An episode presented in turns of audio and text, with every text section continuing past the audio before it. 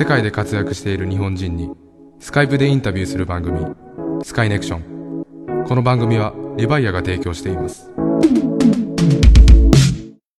こんにちは。スカイネクションパーソナリティの久保田大地です、えー、今回が記念すべき第1回目ということでして軽くこの番組の説明をさせていただきます。スカイネクションは今私が収録しています上海のスタジオから各国で活躍している日本人にスカイプでインタビューするという番組です。えー、スカイネクションというタイトル名は、スカイと、あと、コネクションのネクションですね。こちらを合わせた造語でありまして、つまり私パーソナリティとご出演いただくゲスト、そして今聞いていただいてますリスナーの方をつなごうじゃないかというコンセプトでやらせていただきます。はい、えー、早速ですが、第1回目にふさわしい素晴らしいゲストをお呼びしております。えー、JKIDS マレーシアプレイグラウンドをマレーシア国内で8店舗展開し、また様々なビジネスの立ち上げをしておられます。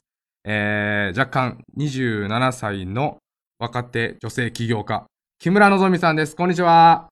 こんにちは、木村のぞみです。よろしくお願いします。よろしくお願いします。すみません、お忙しいのに。いいえ、はい暇ですよ。いやいやいやいや。今日、日本からマレーシアに戻ってこられたんですよね。そうなんです。今朝の便で。はいはいはい。すごいお忙しいのに。はい。えー。木村さんには第1回目のゲストとしてご出演していただいてますが、えー、この番組を企画していますときに、ちょっとネットではい。木村さんのことも知りまして、あら、はい。で、お、すごい人がいるなと思い、ちょっと失礼ながら Facebook で連絡させていただきました。すみません。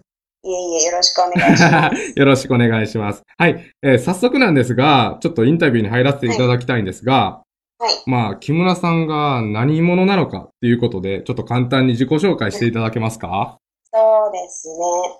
えっ、と、マレーシア在住も5年以上になります。木村のぞみです。はい。私はもともと5年前に、はいその頃はまだ大学4年生だったんですけど、はい。大学を休学しまして、マレーシアのホテルでインターンシップを半年間していました。はいはいはい。で、もうその時に初めてマレーシアに降り立った瞬間からここだと思ってしまって、おー。はい。で、まあ、なんだかんだあって4年前からキッズビジネス、基本的にはショッピングモールの中にあるはい子供の遊び場とパーティールームの運営をはいはい。やっていて、おはいそれで、それを4年間で8店舗、はいあとは子供向けの写真館を1店舗はい。やったところで、うん。で、実は今年の8月末で JKIDS のそっちの方は退任しまして、はいはいはい先月また新しく会社を立ち上げて、はいはいはい。で、まあ、ここからはその、まあ、基本的に日本人と、まあ、はい日本とマレーシアをつなぐビジネスっていうのを今また模索していこうかなっていうところです。おー、すごい。なんか、いい、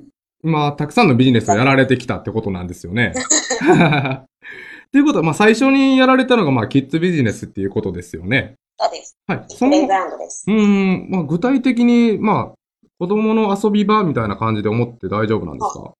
そうなんです。まさに子供の遊び場です。えー、すごい。そのなんか、最初にやられた、まあ、事業、キッズビジネスじゃないですか。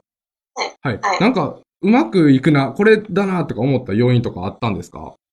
要因はですね、そもそもキッズビジネスを立ち上げる前、はいはい私は全く起業をしようとかそういうことは考えないで、ただ単に日本がはい好き。じゃなくなってしまったので、日本を飛び出してきたんですけど、あ、はいはいはい。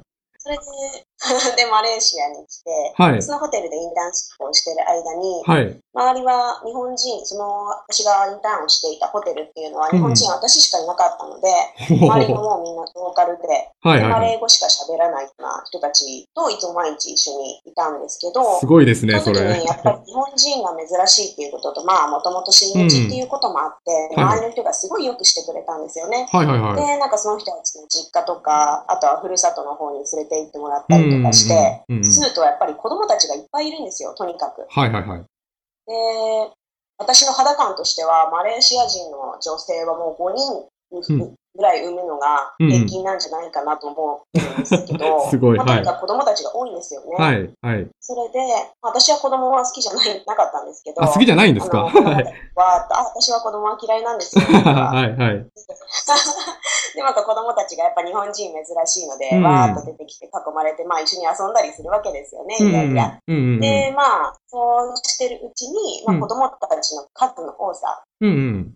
あとは、その親たちがずっとその子供たちを遊ばせる場所に困ってるっていう現状があったんですね。はいはいはいマレーシアはっていうのは、外はまあ常夏、年中常夏で暑いですし、うんうん雨も多い国で。い。うんうんうん。で、そんなに危ない国ではないですけど、今も誘拐もある国なので、はいはいはいはその親が自分の子供を遊ばせる場所をはい常に探していたと。い。はいはいはい。で、4年前の時点では、ショッピングモールの中とかに、うんうんキッズプレイグラウンドっていうのはほとんどなかったんですね。はいはいはいはい。でも、あったんですけど、その、なんて言うんでしょう、コンセプトがジャングルだったりとか、ああ、はい。その、隠れる場所がいっぱいある。うん。まあ、つまり、その、ちょっと大きい子供向けの施設だったんですよね。ああ、はいはいはい。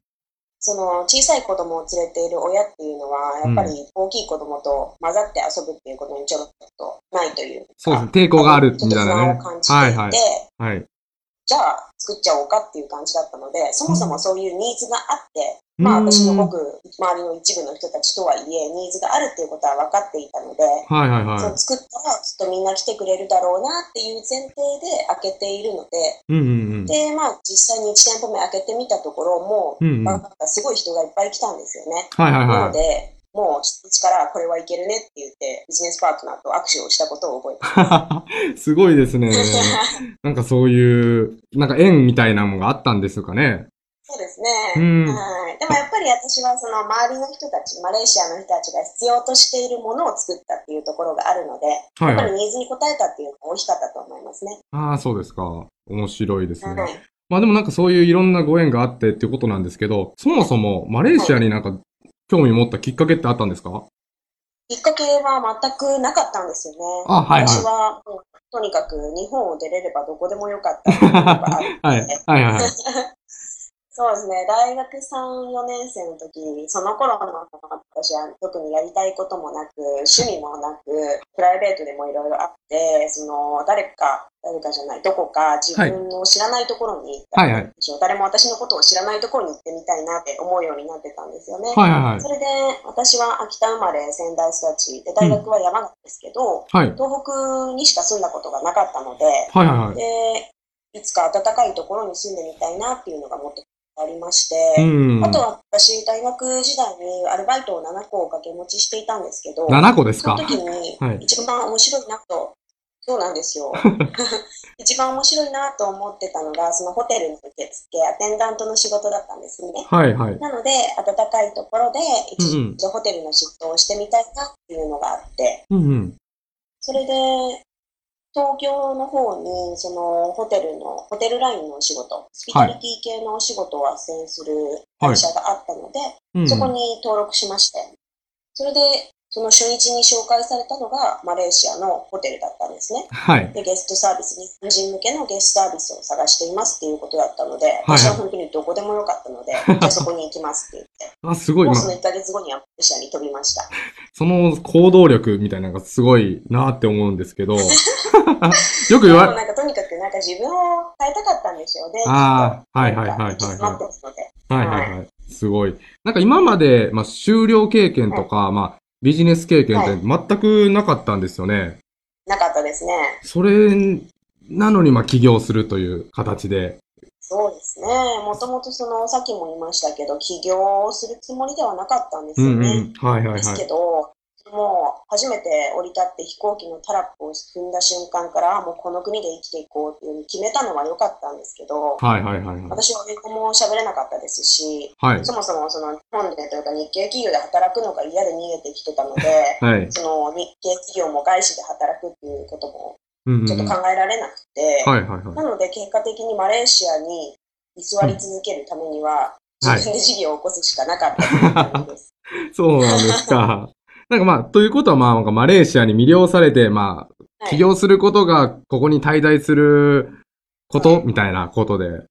ですよね。そうですね。マレーシアで生きていくためには起業しかないので、もう起業しましたっていう感じです。すごいですね。でもなんか、海外で起業するっていうことは、やっぱりいろんなことがあるんだなって、ちょっと、やっぱり素人目では考えるんですけど、ですね。うん。なんか、そういうマレーシアで起業者からとか、マレーシアでビジネスしたことによってなんか苦労されたことってあるんですか？うーん、今振り返ってみても、ないんですよね、苦労したこと。ない、ないんですか？はい。うんうんうんそうですね、苦労したこと。強いて言えば、はいはい。ですね、1店舗目を開けたのが、うんうん2011年の12月末、4年半前くらいのことなんですけど、うん。はい。やっぱり最初私たちも外国人ですし、はいこの国の、まあなんでしょうね、建築の流れとかそういう店作りのことはわからなかったわけですよね。はいはいはいで。やっぱり日本人的に納期を守るというか、うん。先にオープン日を設定して、この日に乗っかって頑張ろうっていうスタンスだったわけですよね。はいはいはいですけど、基本的に私たちはあのショッピングモール、大型ショッピングモールの中うんうんに出店をしているんですけど、はいそもそもその新しくショッピングモールがオープンするときっていうのは、基本的にこの国では3ヶ月から半年ぐらい遅れるんですね、工事が。ああ、はいはいはいはい。っていうのも、え基本的にこの国で何か店作りをするとき、建物を作るときって、うんうんうん。もうほとんどの確率で遅れるんですよね。まあ、海外あるあるみたいな。はい。か、はい日本人的に、はいじ。ゃあこの日にオープン日を定めて頑張ろうみたいな感じだったんですけど、うん全く工事が間に合わなかったわけですよね。はいはいはい。なので、まあ私は、としてはうん。困るので、うんうんうん。そのオープン日前うんうん3日間は徹夜で、私あの遊具を自分で組み立てましたね。あ、じ、自ら、自らやられて。下になんか子供が転んでも大丈夫なように、あの、はいゴム製のラバーマットを敷くんですけど、うんそれ全部自分で敷きましたしね。は大あ。な変でした。なんかちょっとおお話聞いたらなんか男勝りでもあるのかなみたいな。そうですね。でもまあやるしかなかったので、そうでねまあそれぐらいですね。でも大変だったのは、あの時は本当に大変でしたけど、はいはいはいはもうそれ以降はまあ割とい。うまくというか、うんうんうんうん。いい調子でやってこれたかなっていうのはありますね。確かに細かいこと、はい。まあ、スタッフのこととか、やっぱりこの国は3つの人種がいて、はい。マレーシア系マレーシア人、あはいとチャイニーズ系マレーシア人、あとインド系もいるんですけど、はいはいまあ、基本的にはその3つの人種がはい共生して、共存してマレーシアっていう国を作ってるわけなんですけど、はいはいそれぞれにまあ個性というか、性質があるわけですよね。そうですそれとうね。まく付き合いながら、うんうん。まあ、まあそうに店をこうして4年間開けてこれたっていうことがやっぱり、はい、ありがたいことですね。そうですね。まあその宗教観の違いっていうのがいろいろあって、まあ仕事する上でも、例えばなんか、いろ、は宗教の食べ物だったりとか、まあ話のこととはいか、いろいろあると思うんですけど、なんか気をつけらっしゃることってあるんですか？スタッフに対して。そうですね。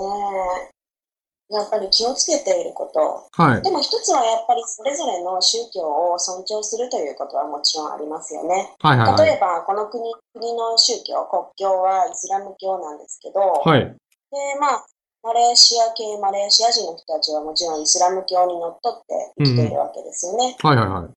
で、チャイニーズの人たちは仏教があって、はいで、インド人の人たちもそうですけど、それぞれに祝うべき祝日っていうのがあるんですよね。うんうんうんで、日本の場合だと、日本人は基本的にお盆とかお正月とかでも、はいはい。仕事があれば働きますよね。そうですね。ですけど、はいこちらはやっぱり、なんでしょう。マレーシア人にとってのそのハリラヤっていうんですけど、一年で一番大事なはいはい。祝日ですね。あとあは中国人にとってのチャイニーズニューイヤーとかは、うんまあなんでしょうね、絶対に休ませてあげないといけないんですよね。あ、そうですね。そういうのもあるんですよね。あの、若い子たち、学生のアルバイトをはい採用していたので、特にやっぱり休ませてあげなければいけなくて、うん、うん。そういう中でのこのシフトの調整だったりとか、そういうことの、まあ問題まではいかないですけど、うんうんうんい。ろいろ調整に手間取ったりとかは結構ありました。あ、そうでですもそれはか。大事なことですからね。そうですね。っていう、まあ、こともいろいろあって、まあちょっとそろそろ時間が来てしまって、まあ第1回目が、あら、あら、まさかの。まあ、これ第1回目なんですけど、まあ第2回目もありまして、実は。はい。はい、そういうことで、まあ第2回目もちょっとどんどん掘り下げてお話を聞かせていただけたらなと思うので、よろしくお願いします。はい、よろしくお願いします。はい、それではありがとうございました。この番組は、リバイアがお送りいたしました。